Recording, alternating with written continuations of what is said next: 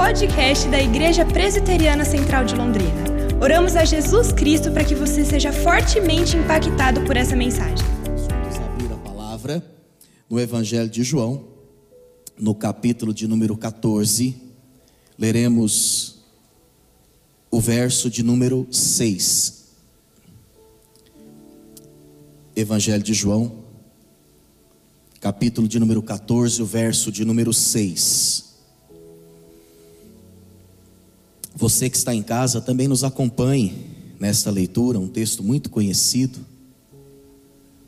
Diz assim a palavra: Respondeu-lhe Jesus: Eu sou o caminho e a verdade e a vida. Ninguém vem ao Pai senão por mim. Iniciamos este mês uma série denominada Vida Abundante. E de fato, o que buscamos aqui é o cumprimento da promessa, a promessa feita pelo próprio Jesus, em João 10, 10. Eu vim para que tenham vida e a tenham em abundância.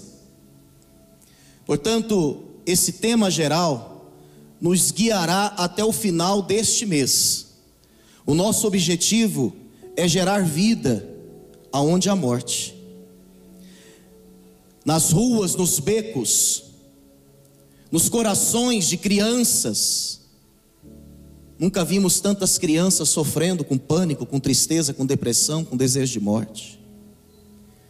Que o Espírito Santo leve esta vida e que faça da nossa vida uma eterna primavera. Portanto, o subtítulo desta mensagem é este: Bem-vindo à primavera da vida que possamos viver esta palavra. Há uma canção no repertório brasileiro de Beto Guedes e Ronaldo Bastos, chamada Sol de Primavera. Ela diz: Quando entrar setembro e a boa nova andar nos campos, quero ver brotar o perdão onde a gente plantou, juntos outra vez. Já sonhamos tanto semeando as canções no vento. Quero ver crescer nossa, nossa voz no que falta sonhar. Já choramos muito, muitos se perderam no caminho. Mesmo assim, não custa inventar uma nova canção que venha nos trazer sol de primavera. Abre as janelas do meu peito, a lição sabemos de cor só nos resta aprender. Próximo dia 22 entraremos nesta estação que é a mais linda dentre as estações, a primavera. E ela irá nos acompanhar até o dia 21 de dezembro. Parece que é mais fácil ver cores na vida neste contexto, e de fato é essas flores novas, essa florada esplêndida, que veio substituindo aquelas flores que caíram e que tinham que cair, para que pudéssemos ver esta beleza, todo esse colorido multiforme divino que nos circunda. Parece que suscita dentro de nós uma esperança. Mas aí você pode dizer, Pastor Leonardo, e quando acabar a primavera? Bem, nos corações redimidos, nas almas que já receberam e que têm recebido a terapia de Jesus a cada dia, sempre será possível encontrarmos árvores frondosas, sombras, flores, frutos, independente da estação ao nosso redor. É possível viver uma vida de primavera mesmo em meio às lutas, mesmo em meio às perseguições, diante de circunstâncias difíceis que vivemos. É fato que muitas pessoas em plena primavera estão vivendo a noite mais fria de suas vidas, estão, quem sabe, em plena escuridão, a vida para elas não tem sentido, não tem graça, essas pessoas muitas têm pensado em dar cabo da própria existência.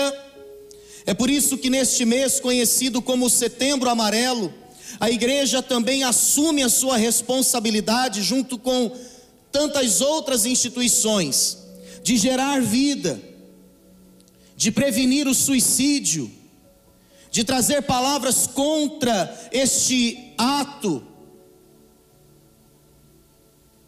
E que nesta noite nós possamos então mergulhar neste recado de Deus. E que possamos crer que de fato é possível viver uma vida de primaveras, independente da circunstância que nos rodeia. Doutor Marcos Hirata, um discípulo desta igreja, escreveu um livro chamado A Enfermagem Prevenindo o Suicídio por meio do relacionamento terapêutico. Ele fala de alguns fatores de risco. Ele aponta as variáveis sociais, como a falta de acesso aos estudos, conflitos de ordem emocional, depressão e desesperança. Aborda a questão dos transtornos mentais, a relação com a família, e também ele fala da carência afetiva. E no caso dos adolescentes, algo que pesa muito é a tentativa de suicídio dos colegas. Ele especifica alguns fatores de risco para as mulheres: problemas ligados à sensação de bem-estar, depressão e desempenho de papel social, abuso físico ou sexual sofrido.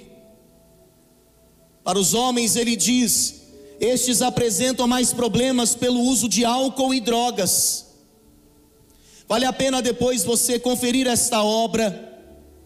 Amados, ao olharmos para este texto, para este período do ministério de Jesus, tudo aquilo que ele ensinou nesta fase final do seu ministério, nós descobrimos o que é viver uma vida de primavera. Descobrimos o que é plenitude na vida.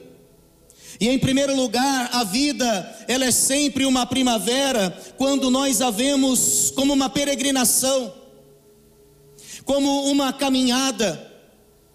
Deus nos criou para uma caminhada paradoxal. Ao mesmo tempo em que avançamos no correr dos dias, nós também estamos retornando para a nossa casa para o lugar de onde viemos. Nós viemos de Deus e voltaremos para Deus. Ao olharmos para a palavra, vemos um Deus que caminha no meio do seu povo e que ordena o seu povo para uma caminhada. A vida é peregrinação, a vida é caminhada. No Antigo Testamento, o povo de Israel rumava para a terra prometida. No Novo Testamento, vemos Jesus na sua movimentação entre as cidades da Galileia, cumprindo o propósito do Pai que era a cruz. Ninguém conseguiu desviar Jesus do caminho da cruz. E ele chega em Jerusalém para enfrentar a cruz. No livro de Atos, vemos uma igreja que caminha, um evangelho que avança em meio às perseguições. Os cristãos e a mensagem que lhes dominava a vida chegam às cidades e geram impacto, eles estão caminhando rumo à Nova Jerusalém com uma expectativa iminente da volta de Jesus. Amados, quando nós entendemos que a vida é caminhada, nós não desanimamos nos momentos e nas circunstâncias, se a vida ela é um processo, porque vamos nos avaliar a partir de um acontecimento ou mesmo de uma fase. Por outro lado, entendemos que acessamos uma nova fase ao quebrarmos as pontes com fases antigas. Não queira reconstruir pontes que o Senhor quebrou. Todos nós aqui temos um passado que nos condena, como disse o pastor Diogo. E devemos abandonar os nossos contatinhos, não é isso, pastor? Às vezes reclamamos porque não vivemos em novidade de vida, mas na verdade nossos, os nossos esforços sempre estão nessa visão de retrovisor Queremos voltar. Queremos acessar ambientes, pessoas, músicas, comportamentos que já não nos pertencem mais. Quando entendemos que a vida é caminhada, também sabemos que Deus trabalha no tempo e que nesse tempo tudo passa. Somente Deus, Sua palavra e seu amor permanecem para sempre. Essa circunstância, por pior que seja, ela irá passar. Se naquele momento de agonia e de dor, quando pessoas tiraram suas vidas, se de repente tivessem ouvido uma mensagem, um recado, olha, por mais difícil que seja isso que você está sentindo, isso vai passar. Talvez elas não teriam sucumbido tanto diante dessa crise. John Piper, o escritor contemporâneo, escreveu uma obra chamada Quando a Escuridão Não Passa, um livreto que eu indico a leitura. E ele traz conselhos importantes para quem está esperando na escuridão, na escuridão das suas emoções, quem sabe na depressão, no medo, no pânico, na angústia, na insônia. Não se enganem, pensamentos, ideações suicidas também estão dentro da igreja. E nem sempre vem como consequência de pecados. Nós sofremos temos emoções que nos abatem, que também nos agigantam. Oscilamos, isso é próprio do ser humano, por isso dependemos da graça. Então John Piper diz assim: quem está aguardando na escuridão primeiro, precisa entender que os períodos de escuridão são normais na vida. Segundo, eles exigem nossa sinceridade diante de Deus. Terceiro, nossa fé tem altos e baixos, mas nossa segurança nem sobe, nem desce, ela permanece imutável. Há um hino que diz: Que segurança sou de Jesus, por Ele agora vivo na luz. Você pode oscilar, mas o Deus que você serve é imutável. Não coloque a sua confiança nos seus méritos, não dependa simplesmente da sua estabilidade, seja ela financeira, é, física, espiritual ou emocional. Aprenda a ter a estabilidade a partir da segurança que há em Deus, nessa busca diante do seu trono.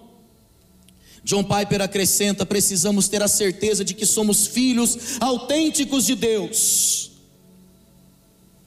este texto que lemos, Jesus afirma: Eu sou o caminho. Não se trata apenas desse Deus, conforme já foi lido aqui pelo pastor Vanderli no Salmo 113, que se inclina para ver. Não se trata apenas desse Deus que está sentado no alto e sublime trono. Ele assim o é, mas também ele habita com os quebrantados e contritos de coração. Segundo a mensagem do Evangelho de João, o Verbo se fez carne e rompeu na história, habitou entre nós. Quando nós olhamos para a vida e o ministério de Jesus, entendemos que Ele veio para nos achar nos labirintos da nossa própria vida, para nos dar direção. Ele nos encontrou à beira do caminho, semi-mortos. Ele nos deu vida e vida com abundância. Por isso, Ele é o caminho, mas é também o divino companheiro no caminho. Nós temos uma enologia maravilhosa. E esse hino divino companheiro no caminho, ele é lindo. Ele diz: Divino companheiro no caminho, Sua presença sinto logo ao transitar. Tu já dissipaste toda a sombra, já tenho luz, a luz bendita do Senhor. Fica, Senhor, já se faz tarde. Tens meu coração para pousar, faz em mim morada permanente. Fica, Senhor, fica, Senhor, meu Salvador. Ele não é um orientador confuso, que te faz errar o destino quando você está numa cidade que não conhece e pede informação a alguém na rua. Aliás, a sua direção é plena e perfeita, e Ele é esse Deus que se transforma no próprio caminho, porque Ele vai conosco. Somente Ele pode nos garantir um final seguro, somente Ele nos fará atingir o alvo que foi previamente determinado pelo Pai. A sua vida, meu irmão, minha irmã, na perspectiva do futuro, ela já deu certo. Olhe para a pessoa que está do seu lado, diz isso para ela: a sua vida já deu certo. Diz assim para ela: o seu futuro está garantido. Mas, irmãos e irmãs, a vida, ela é sempre primavera quando descobrimos a verdade, em segundo lugar. Esse encontro com Deus nos faz descobrir a verdade de Deus, de quem Deus é e as nossas próprias verdades. Sim, a sua verdade. Aquele que se suicida acaba acreditando numa mentira, qual seja, que a sua vida não vale a pena. Eu sei, irmãos, que mesmo a mentira apresenta fortes argumentos ao ponto de provar para o sofredor que não vale a pena continuar vivo. Mas quando nós olhamos para a verdade de quem é Cristo e quem nós somos em Cristo, essas verdades transitórias, elas de fato passam. Não acredite em mentiras a seu respeito. Você é muito mais do que a sua herança genética, biológica. Não é porque aconteceu com seu bisavô, com seu avô, com seu pai que tem que acontecer com você. Você é muito mais que uma herança biológica. Você é muito mais que os traumas acumulados na infância que as palavras de maldição que você ouviu, que os abusos que sofremos, somos muito mais na perspectiva da eternidade, porque antes mesmo dos nossos pais sonharem conosco, Deus eternamente já havia decidido por nós, escrito todos os nossos dias, somos seus filhos, levamos a sua marca, carregamos a sua dignidade, portanto você é muito mais do que você imagina ser. Quando olhamos para esse evangelho, desde a primeira página, nós vemos que Deus trabalha não no improviso, não na urgência, não no imediatismo, o que Ele faz é eterno.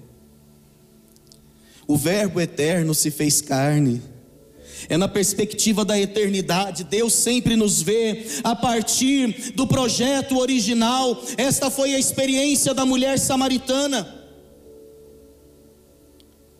Ela encontrou a verdade, submeteu as suas próprias verdades à verdade que é Cristo.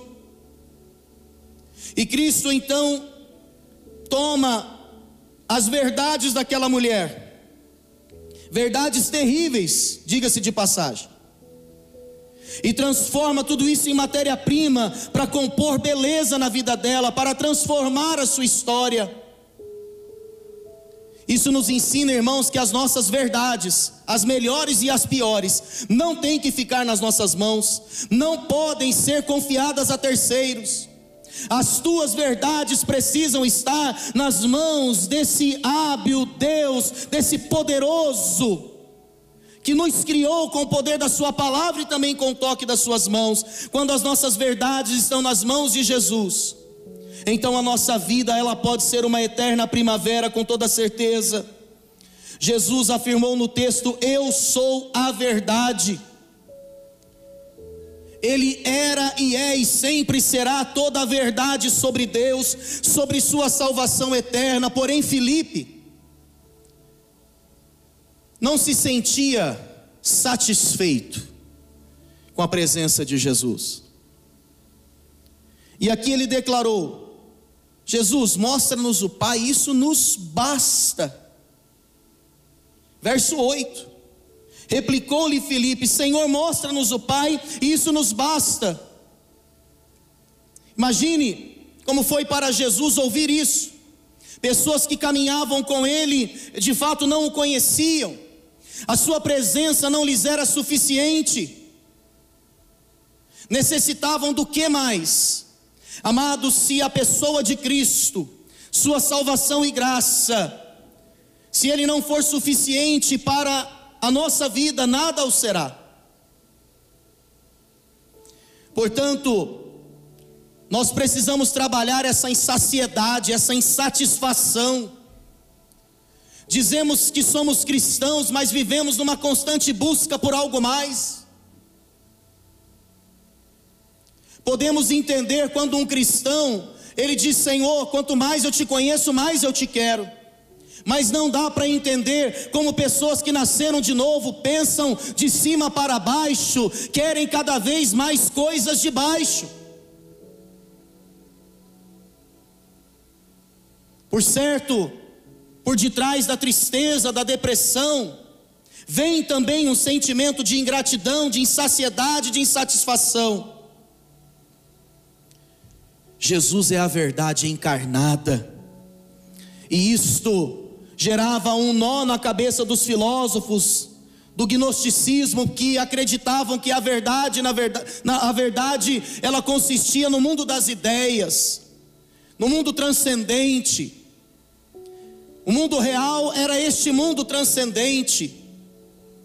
Este mundo da matéria era uma cópia. E aí vem Jesus dizendo: Eu sou a verdade, eu sou o Deus encarnado. Nele a verdade moral, ética e espiritual. Na verdade, aqui, conforme diz esse texto, alcança toda a plenitude ao dizer: Ele é o caminho, a verdade e a vida. Por isso, somente nele nós podemos superar as inconsistências, as incongruências, os desvios do nosso caráter, as quedas da nossa vida Quero convidar o Ministério de Música para retornar aqui. E eu quero fazer um convite para você. Bem-vindo, bem-vinda à primavera da vida. Deus nos trouxe aqui hoje para tratar com os nossos valores, para amadurecer a nossa fé para ajustar o nosso foco diante da vida, para aprendermos a ver a vida como Ele vê.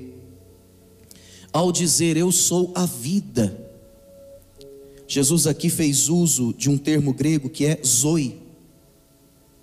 Jesus usou esse termo para dizer: Eu sou a vida, cada célula que te compõe, eu sou a sua vida física, eu sou o início, o meio e o fim da sua existência. Eu sou o ar que você respira. Mas Jesus também usou esse termo para dizer: Eu sou a ressurreição e a vida eterna. João 11, 25. Quem crer em mim, ainda que morra, viverá. Portanto, cada contexto revela uma ênfase na, na fala de Jesus. Neste contexto, Jesus estava dizendo: Olha, vocês não vão conseguir viver sem mim. Por isso que no capítulo seguinte, João registra as palavras do mestre dizendo: Eu sou a videira verdadeira e meu pai é o agricultor. E Jesus então afirmou nesta ocasião que o ramo não tem vida se não estiver ligado à videira. Sem mim nada podeis fazer. Ora, se Cristo é a vida, como então é a vida com Cristo? Em primeiro lugar.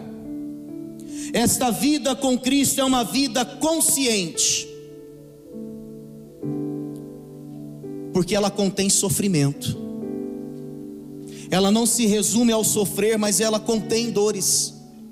Nós estamos diante de um bloco de textos que revelam uma mudança no clima na vida de Jesus. Jesus está na sua última ceia, ele serve os seus discípulos, ele serve não apenas o alimento, mas ele lava os seus pés, e ele começa a dizer acerca da necessidade da sua morte. No capítulo 14, ele diz: Olha, não se turbe o vosso coração, nem se atemorize. Ele começa a dizer que na casa do Pai há muitas moradas. O clima muda. não que fica tenso, mas fica consciente, porque o Evangelho nos chama para uma consciência. É muito mais fácil passarmos por problemas enquanto cristãos se tivermos a consciência de que eles de fato virão. Você não é um ET por estar passando por problemas. Não significa que a sua vida está dominada por pecados porque você está passando por essa situação. Não significa que Deus está fazendo uma pirraça porque não tem outra coisa para fazer, então Ele escolheu você. Sofrer é normal. Quem disse que nós viemos para esta vida para sermos felizes em primeiro lugar? Viemos para glorificá-lo. E nesse serviço de glorificar a Deus, claro que vivemos a felicidade. A descobrimos na pessoa de Cristo e na sua graça a cada dia. Apesar dos sofrimentos, a despeito das lutas, perguntaram para o poeta brasileiro Ariano Suassuna se ele acreditava em Deus. Ele disse sim. E o repórter devolveu uma pergunta: Como é isso, Ariano? Espantado, como você, um homem letrado, acredita em Deus? Essa entrevista está no YouTube. E ele disse: Ou existe Deus, ou então a vida não teria sentido nenhum. Bastaria a morte diante de tanto sofrimento.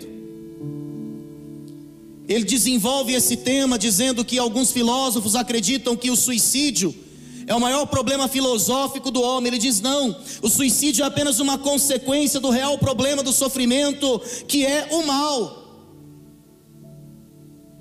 E citando um outro poeta conterrâneo, um homem que tentou explicar essa soberania de Deus ao distribuir provações para a humanidade.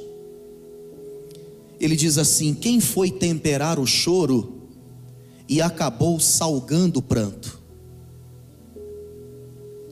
O poeta ironiza dizendo: será que Deus errou a mão? Será que ele colocou mais sal do que devia? Na verdade, a poesia não responde essa pergunta, apenas nos ensina que não é necessário entender o porquê que pessoas que nascem no mesmo canto têm sofrimentos diferentes. O que nós precisamos diante dos sofrimentos é crer que Ele está presente. É exatamente isso que precisamos. Essa confiança de que Deus não erra no seu tempero, Ele não erra na medida e também não está errando com você. Por mais absurda que, essas, que essa situação pareça para você, por mais insuportável que seja esta dor, se Ele permitiu, meu irmão, fica firme, aguarde. A vida com Jesus é uma vida consciente, contém lutas, mas não precisamos entender todas elas, precisamos simplesmente confiar que tudo que Deus faz é perfeito e é bom. Esta vida com Jesus é uma vida que tem um lugar tem uma casa, hoje e eternamente. Você não está solto no universo. Uma coisa é a pessoa sofrer achando que está ao léu, está sem uma um parâmetro, uma referência, uma família. Outra é a pessoa, o adolescente, portanto, pais. Reforcem aos seus filhos que eles são filhos amados, que eles são a alegria de vocês, que eles pertencem, que eles têm uma família, não importa quais sejam é, as suas atitudes, muitas vezes até rebeldes demonstrações de valores que nem sempre vêm na mesma direção daquilo que foi plantado, não importa aquilo que um filho venha fazer, ele precisa saber que ele tem um lar para onde voltar porque pessoas que sabem que têm um lar, elas não sucumbem, elas não dão cabo de suas vidas, por pior que seja a fase pela qual elas estão passando. Jesus aqui disse: Eu não vos deixarei órfãos. Somente a presença de Jesus e a ação do seu Espírito podia conferir a esses corações forasteiros esta certeza de que eles tinham um lugar. Esta vida com Jesus é uma vida que tem propósito. A mesma palavra lugar que é usada para pertencimento também nos indica propósito. Eu vou preparar-vos lugar.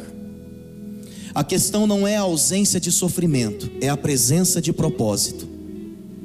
O que te move? Por que, que você acorda? O que você busca todos os dias? Por que nós estamos aqui hoje? Quanto mais profundo for o seu propósito, quanto mais alto ele for, no sentido de alcançar aquilo que é eterno, mais, com toda certeza, você terá paz, mais você vai conseguir transpor essas circunstâncias adversas. Quem tem um propósito não para no meio do caminho. Mas Jesus aqui coloca a questão do conhecimento dele como um propósito. Jesus, ao longo da caminhada com os discípulos, ele questionou os seus companheiros acerca do conhecimento dele na travessia do mar da Galileia, na ocasião da instituição da sua igreja, na cerimônia do lava-pés, e nesse texto ele fez Felipe pensar o quanto ainda não o conhecia. Principalmente a partir dessa declaração, mostra-nos o Pai. Cuidado, meu irmão e minha irmã, porque hoje temos aí um, uma mensagem passada de uma forma maciça e que diz que nós precisamos nos conhecer, uma vibe muito intimista, que leva o ser humano a querer conhecer-se mais e mais, e a fazer experiências as mais diversas, sexuais, experiências com drogas, experiências é, brincando com a vida, na busca de se conhecer. O problema é que quando essa introspecção não nos leva a encontrar essa verdade eterna, ela pode sim levar depressão, e ela pode sim levar ao suicídio. Porque muitas vezes nós passamos anos na religião e não conhecemos a Cristo. O propósito nosso aqui é conhecer a Cristo. E conhecendo a verdade de Cristo, nós vamos nos conhecendo à sombra desta verdade, ou diante da luz desta verdade. Às vezes passamos anos na igreja e não conhecemos a Cristo porque a nossa meta é a autossatisfação, é o excesso de trabalhos, é o ativismo. Jesus disse: Eu estou tanto tempo com vocês e vocês não me conhecem. Irmão, se for para vir para a igreja para não conhecer Jesus, é melhor não vir.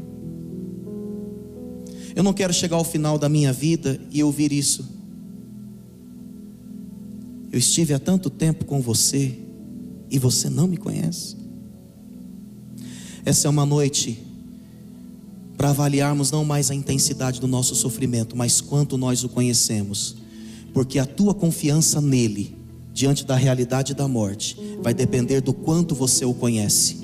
Nós, pastores, já acompanhamos pessoas desesperadas na hora da morte e pessoas que, mesmo diante da ânsia da morte, elas tinham paz no seu semblante, sabe por quê?